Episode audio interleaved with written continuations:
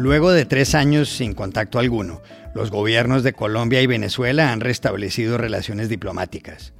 ¿Cómo entender lo que están haciendo Maduro y Petro? Hablamos ayer en Bogotá con el periodista Roberto Denis, de Armando Info. Este verano, al que todavía le faltan tres semanas, Europa ha vivido la peor sequía en 500 años, dicen los expertos. ¿A qué se ha debido tal ola de calor? ¿Se repetirá? Llamamos ayer a Madrid a Rubén del Campo, de la Agencia Estatal de Meteorología de España. Serena Williams se despedirá de las canchas cuando termine en este US Open o abierto de Estados Unidos. ¿Qué ha significado esta mujer para la historia del tenis? Buscamos ayer en Flushing Meadows a Alejandro Siriza de El País de Madrid. Hola, bienvenidos a El Washington Post. Soy Juan Carlos Iragorri, desde Madrid. Soy Dori Toribio, desde Washington, D.C. Soy Jorge Espinosa, desde Bogotá. Es miércoles 31 de agosto y esto es todo lo que usted debería saber hoy.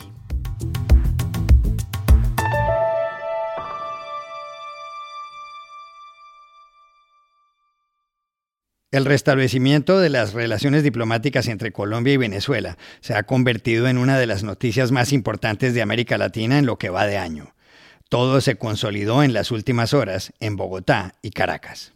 Sí, Juan Carlos, a la capital venezolana llegó el embajador colombiano Armando Benedetti para reunirse el lunes con el presidente Nicolás Maduro. Y en Bogotá aterrizó el embajador venezolano Félix Plasencia para presentarle credenciales al presidente Gustavo Petro.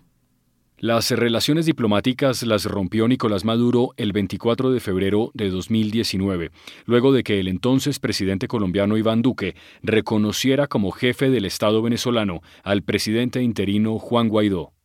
Pero ya con Petro en el poder desde el pasado 7 de agosto, Maduro cambió su mirada hacia Colombia.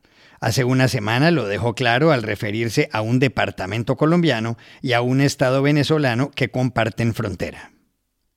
Vamos a proponerle al presidente Gustavo Petro la construcción de una gran zona económica, comercial, productiva entre el norte de Santander y el estado Táchira, completa.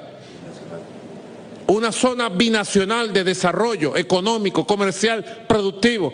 Ha llegado la hora de que lo construyamos para beneficio de la población tachirense, de la población norte santanderiana.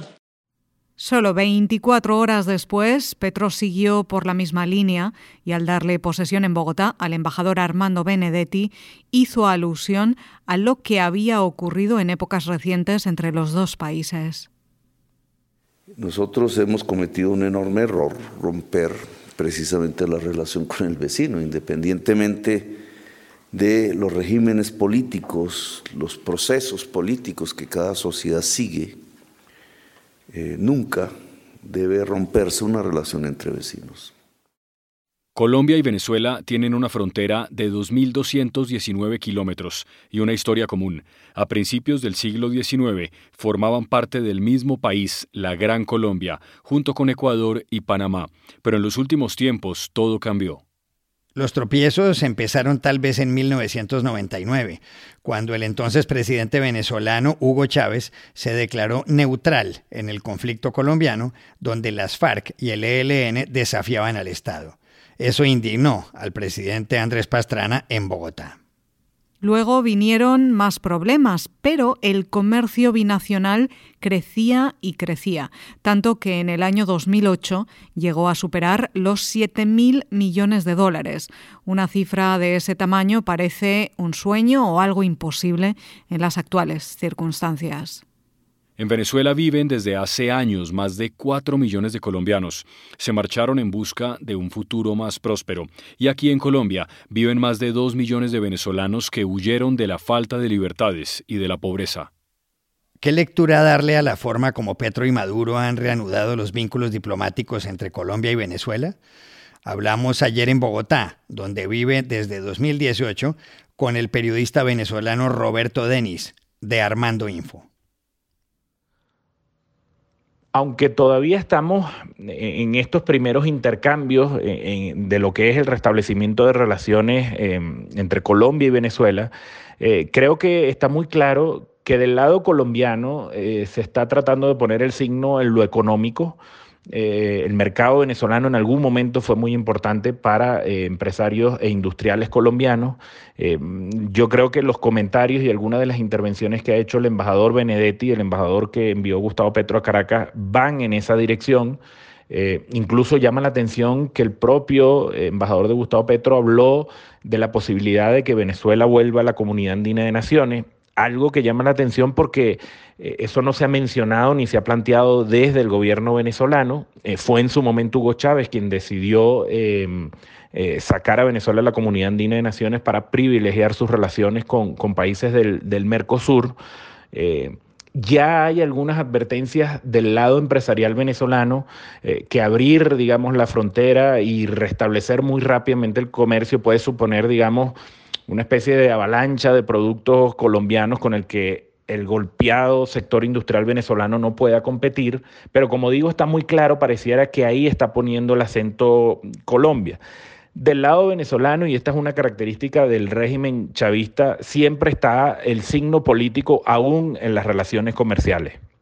Eh, hace días incluso veíamos, pese que ya se estaba trabajando en este restablecimiento de relaciones, hace días veíamos eh, que Diosdado Cabello eh, pedía la extradición de dirigentes opositores que están en el exilio en Bogotá, en Colombia, desde hace años, a lo que tuvo que responder el propio Gustavo Petro con un tuit diciendo que en Colombia se respetaba el, el, asilo y, el estatus de, refugiado que tienen algunos de, estas figuras, figuras políticas. Eh, sin lugar a dudas, yo creo que esta es la característica esencial que estamos viendo hasta ahora.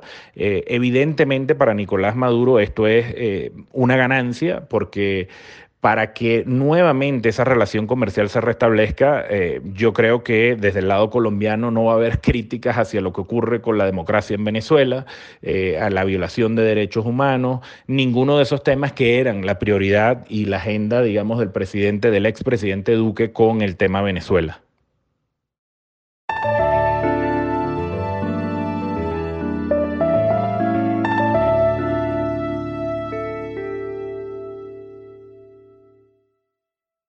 Faltan casi tres semanas para que Europa le diga adiós a uno de los veranos más calurosos de su historia. En varios países de la región, las altas temperaturas batieron récords. Las aguas del Mediterráneo llegaron a los 30 grados Celsius, algo nunca visto. Más de 2.500 personas murieron en territorio europeo como consecuencia del calor, y en eso ha tenido mucho que ver la sequía, considerada la más devastadora en los últimos 500 años. Eso explica, en parte, que se hayan incendiado 270.000 hectáreas. Ha sido de tal magnitud la sequía que en el río Danubio han aparecido restos de una veintena de buques de la Alemania nazi. Y en el Tíber, en Roma, pedazos del legendario puente Neronianus, construido por el emperador Nerón hace casi 2000 años. Para entender lo sucedido, hablamos ayer en Madrid con Rubén del Campo, portavoz de la Agencia Estatal de Meteorología de España, y le preguntamos en primer lugar qué motivó semejante sequía. Bueno, pues las causas de una sequía tan, tan pronunciada y tan prolongada en, Europa Occidental, también en, en la cuenca mediterránea, hay que buscarla en una eh, circulación atmosférica muy anómala durante este verano sobre el continente europeo. Han predominado las altas presiones mucho más tiempo de lo normal, altas presiones que están asociadas a aire muy cálido y también muy seco. Por eso se han combinado o han coincidido en el tiempo fenómenos adversos como son olas de calor y sequías simultáneamente. Como digo, una circulación atmosférica muy anómala que ha hecho que las borrascas hayan circulado lejos de las latitudes propias del continente europeo y que las lluvias hayan brillado por su ausencia. En España, concretamente, el periodo comprendido por los meses de mayo, junio, julio y agosto ha sido el más seco para este mismo periodo desde al menos 1961. Es decir, en los últimos 60 años no habíamos tenido un cuatrimestre tan seco como el de este año. Ha sido un verano tremendamente seco en buena parte de Europa Occidental. Portugal se estima que el 97% de su territorio está en situación de sequía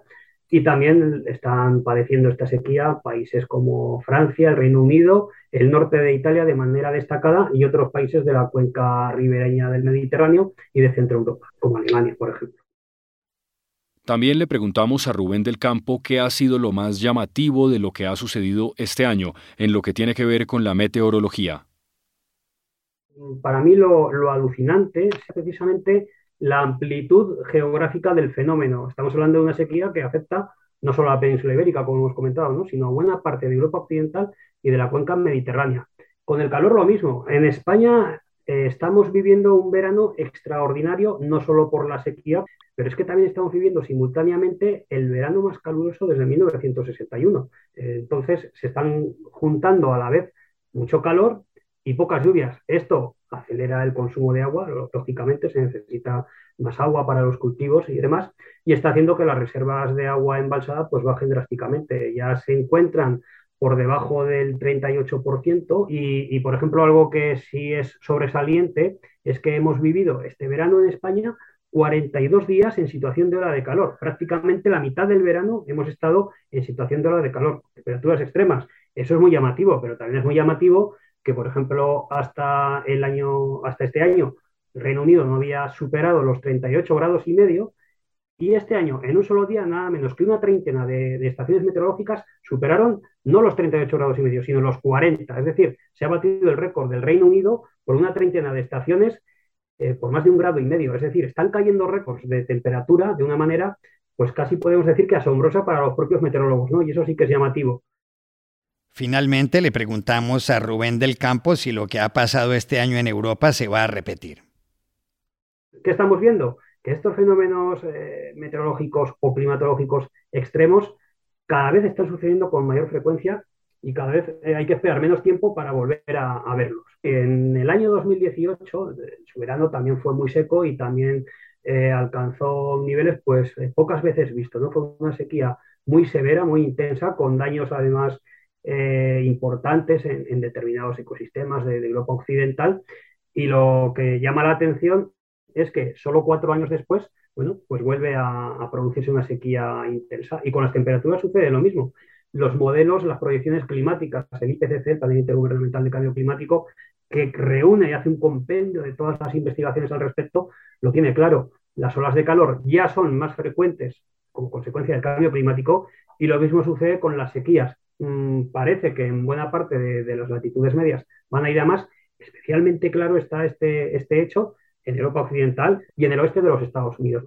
Eh, no es para nada normal y por desgracia este tipo de veranos tan extremos es probable que se repitan con mayor frecuencia, como digo, como consecuencia del cambio climático.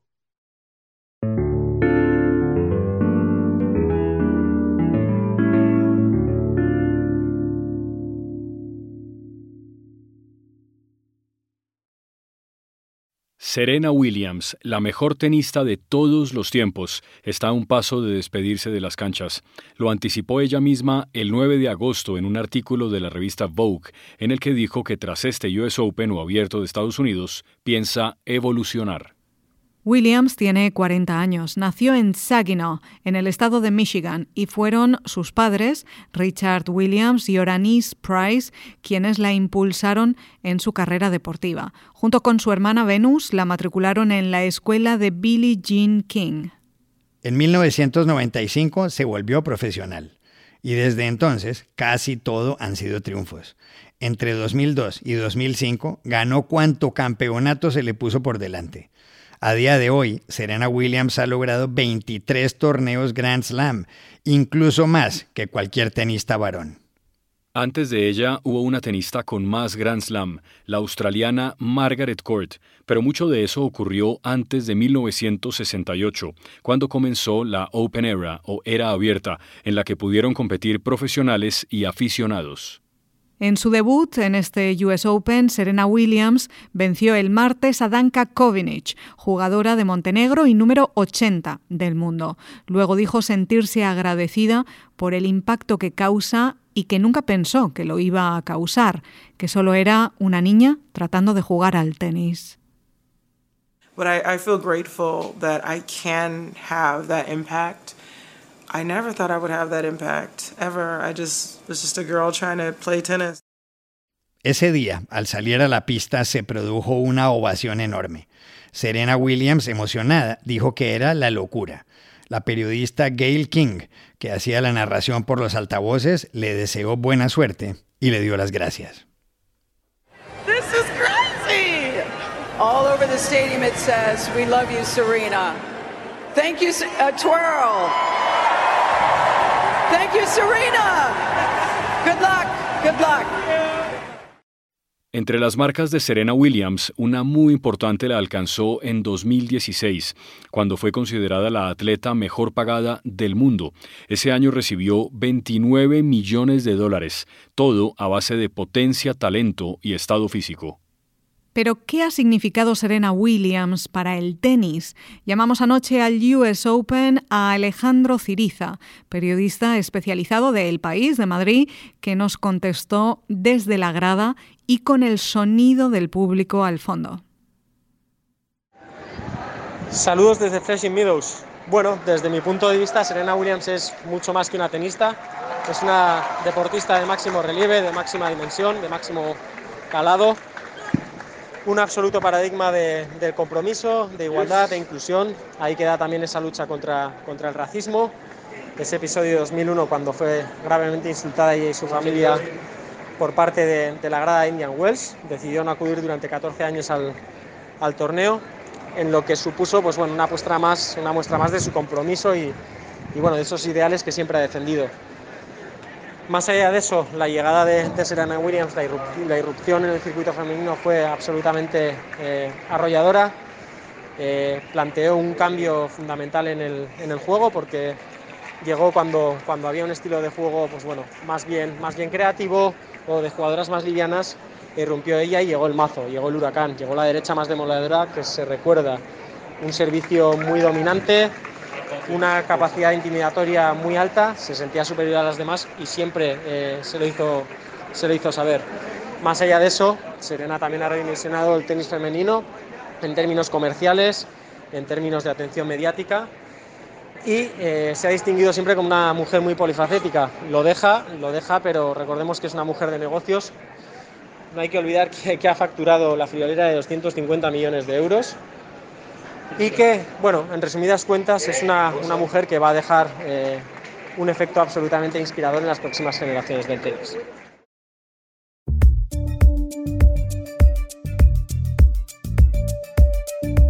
Y estas son otras cosas que usted también debería saber hoy. Ayer murió en Moscú uno de los hombres que cambiaron el curso del mundo en el último medio siglo, Mikhail Gorbachev. Tenía 91 años.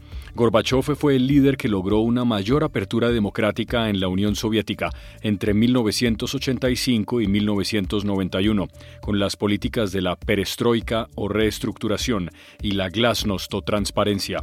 Hoy se recuerda cómo en 1987 el presidente de Estados Unidos, Ronald Reagan, con quien tuvo una relación cordial, le dijo acerca del muro de Berlín, Señor Gorbachev, tumbe usted ese muro. Mr. Gorbachev, tear down this wall.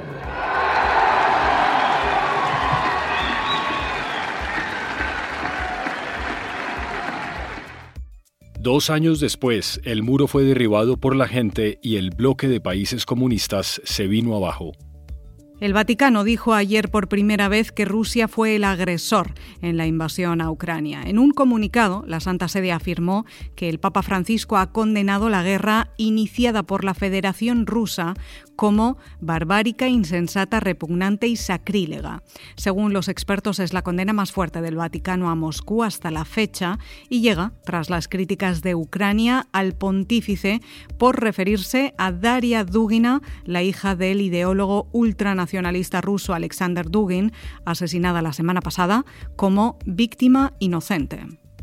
El presidente de Estados Unidos, Joe Biden, prometió ayer prohibir las armas de asalto. Lo hice una vez y lo volveré a hacer, dijo en referencia a la ley aprobada en 1994, durante la administración de Bill Clinton, cuando Biden era senador por Delaware. I'm determined to ban assault weapons in this country. Determined. I did it once before, and I'll do it again. Biden lanzó su nuevo plan para reducir el crimen y aplaudió la ley de control de armas aprobada por el Congreso este verano, que supone la mayor reforma en 30 años, en un discurso desde Wilkes-Barre en Pensilvania, estado electoral clave al que viajará dos veces más en los próximos cinco días. El expresidente Donald Trump también estará allí el sábado, dando el pistoletazo de salida a la recta final de la campaña hacia los comicios legislativos del 8 de noviembre. Y aquí termina el episodio de hoy de El Washington Post, El Guapo. En la producción estuvo Cecilia Favela. Por favor, cuídense mucho. Pueden suscribirse a nuestro podcast en nuestro sitio web, elwashingtonpost.com, seguirnos en nuestra cuenta de Twitter, arroba el post, y también nos encontrarán en Facebook, buscando el Post Podcast. Chao, hasta la próxima.